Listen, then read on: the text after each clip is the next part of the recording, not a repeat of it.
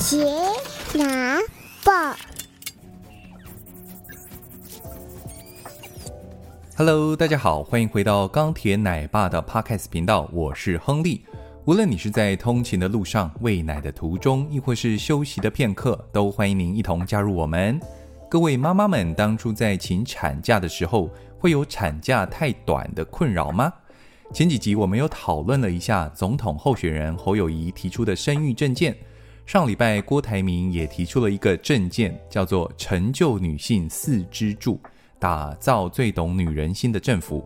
好，其中我觉得特别感兴趣的是其中的第二点，产假逐年提升，将一百趴的带薪产假延长为十四周。哦，原来我们现在产假就是八周，也就是两个月。如果延长成十四周，就是三个半月。那这个十四周的标准从哪里来的？啊，为什么我们劳基法产假只有两个月呢？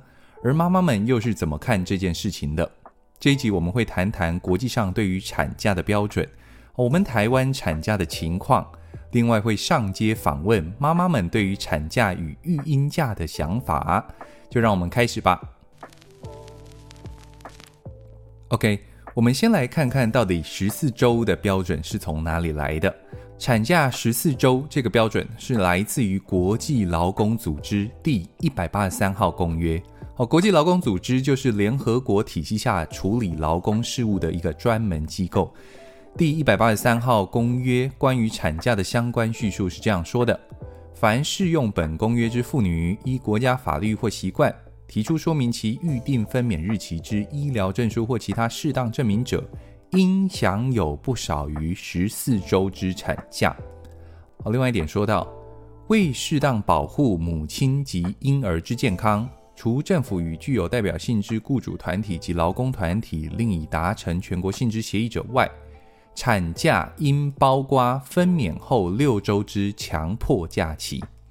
好，简单来说，就是会员国应该要让生产的妇女享有十四周以上的产假，生完之后应该要强迫有六周，也就是一个半月的假期，让身体能够恢复。好，那我们台湾的法律有没有达到这样的标准呢？要先声明的是，台湾并不是联合国的一员，所以也不是国际劳工组织的会员，不受此公约的约束。不过，既然我们这么积极的想要参与国际事务，甚至重回联合国，那你当然必须得检视一下我们的生育政策。目前的八周产假是劳基法在一九八四年制定的时候就已经是八周了。那劳基法沿用的八周产假，其实是沿用一九二九年制定的工厂法。一九二九年啊，各位乡亲们。距今已经九十四年了哦，你再过六年就可以庆祝八周产假政策百年庆，庆祝的当然是老板哈，妈妈们只能叹气。哦，说回来，国际劳工组织第一百八十三号公约，这个公约是在两千年的时候制定的。其实陆陆续续有立委提过要修劳基法，国民党的卢秀燕啦、李彦秀啦，哈，曾经在二零一六年左右有提过。忘记哪个立委在二零二零年也有提过一次哦，你看出循环了吗？大概就是要选立委的时候就会出来讲一讲。这几年生育政策确实有在改进，我相信爸爸妈妈们是有感的。不过产假八周倒是不动如山，产假八周乍看之下确实是离十四周有点距离，但劳动部也有话要说哦。每次有立委出来讲这件事情的时候，他们都会发澄清稿。哦，意思是产假各国定义不同哦，有的国家育婴假跟产假是绑在一起的，在我们国家是分开的。我们有两个月的产假，再加上六个月的八成薪育婴假，必要的时候你还可以延长成两年的育婴假，但后面的一年半是无薪资补助的哦。此外还有安胎假啦、产检假啦，blah blah blah。OK，如果就总休假时长来说，确实算是有达到标准。不过还是要回到实际面，我们来听听地方妈妈们的意见。这次我们分别访问了三位妈妈，哦，第一位是下个月准备要临盆的妈妈，第二位是孩子一岁多，因为孩子感冒不能托婴，所以请照顾假的妈妈，第三位是孩子七个月，正准备回职场上班的妈妈。哎，请问你会请产假吗？产假都会有啊。呃，你会请满两个月？会。你会请育婴假吗？嗯，不确定哎，有可能。有可能。那如果请育婴假的话，你会请多久？应该也是两个月左右吧。哦，两个月。如果是产假两个月，你觉得够吗？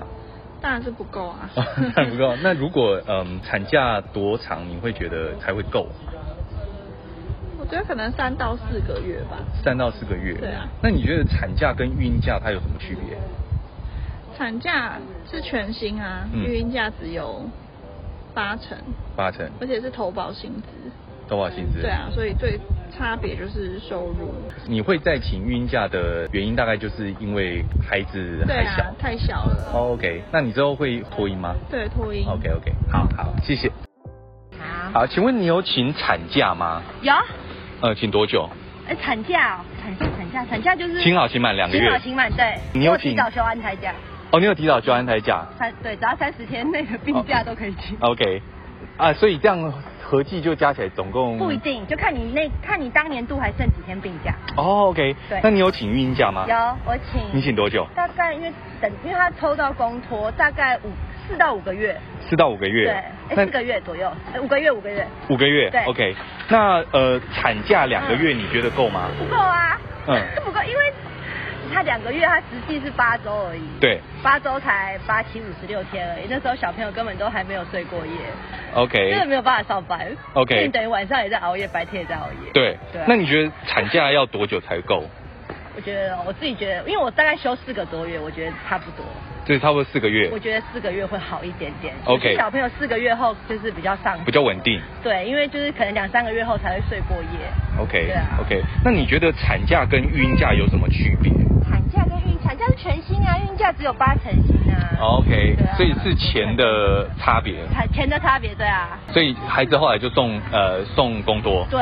OK。因为他六个月后其实他也开始会认真，我觉得六个月前送其实还不错，但他就比较早开始生病。了解。很多妈妈会希望可以带到一岁。对，但就比较不容易生病。但一岁也是分离焦虑的开始，有好有坏。OK OK。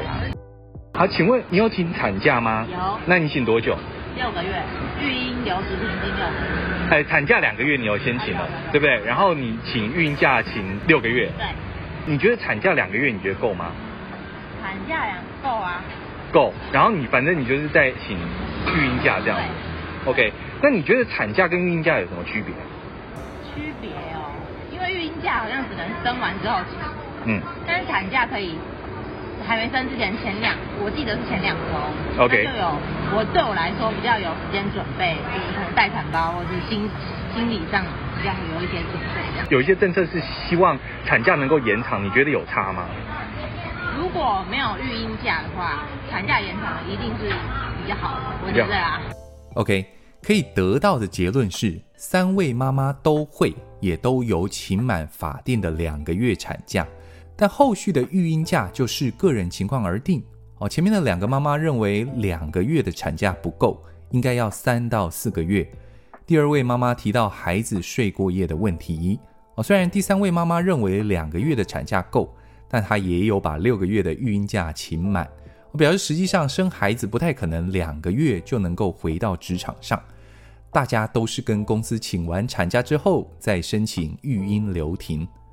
妈妈们认为产假跟育婴假最大的差别在于薪水哦，育婴假只有八成薪，而且还有上限。当然，我也问了一下我太太的意见，她提到请产假是直接在公司系统上面去申请产假就可以了，但你育婴假还要跑留职停薪的流程，然后再跟政府申请育婴薪资补贴。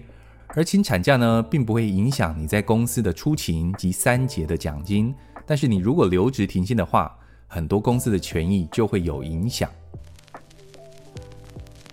哇，你看一个法律与政策的制定有多重要，我大概可以理解两个月的产假为什么会盯在那边那么久哦，因为产假的薪资是由公司出钱嘛，如果你在延长，公司在聘用的时候，有可能就会把这一点考虑进去。那有打算生孩子的女性在求职的权益上面就会受损，所以政府就用额外的育婴假来补足这一块的需求。但是你从妈妈们的心理角度来说，产假可以大大方方的请好请满，育婴假就不一定喽，因为留职停薪在公司会影响的层面有可能比较大，所以不一定每一个妈妈都会毫不犹豫的请下去。可是你从我们访问的三位妈妈以及我太太的情况来说，大家都会觉得至少要三四个月的休假，孩子才有可能很稳定，然后就可以送托。所以以目前的情况来说，势必就会经历跟公司请完两个月的产假，然后你再跑流程去请育婴假，这不是一件很麻烦的事情吗？在总统候选人郭台铭的政见上面有提到一件事。哦，再次声明，钢铁奶爸的 Podcast 频道没有任何政治立场，单纯关心跟育儿相关的议题。而郭台铭提到一百趴的带薪产假逐步延长到十四周，那透过政府去编列预算补助的方式，降低企业的负担，达到产假薪资公共化的目标。哦，一来解决钱通通由企业负担的问题，二来让妈妈们大大方方的请产假。会不会让孕妇准妈妈们觉得很舒服呢？一定会啦！孩子刚出生，没日没夜的在照顾，产后荷尔蒙波动就已经在那边忧郁了，还要处理公司的留职停薪申请，还要再跟政府填资料领补助，那不是一件很烦人的事情吗？如果钱的事情政府跟公司那边去处理好，妈妈们只要在公司的电脑按下“我要请产假十四周”。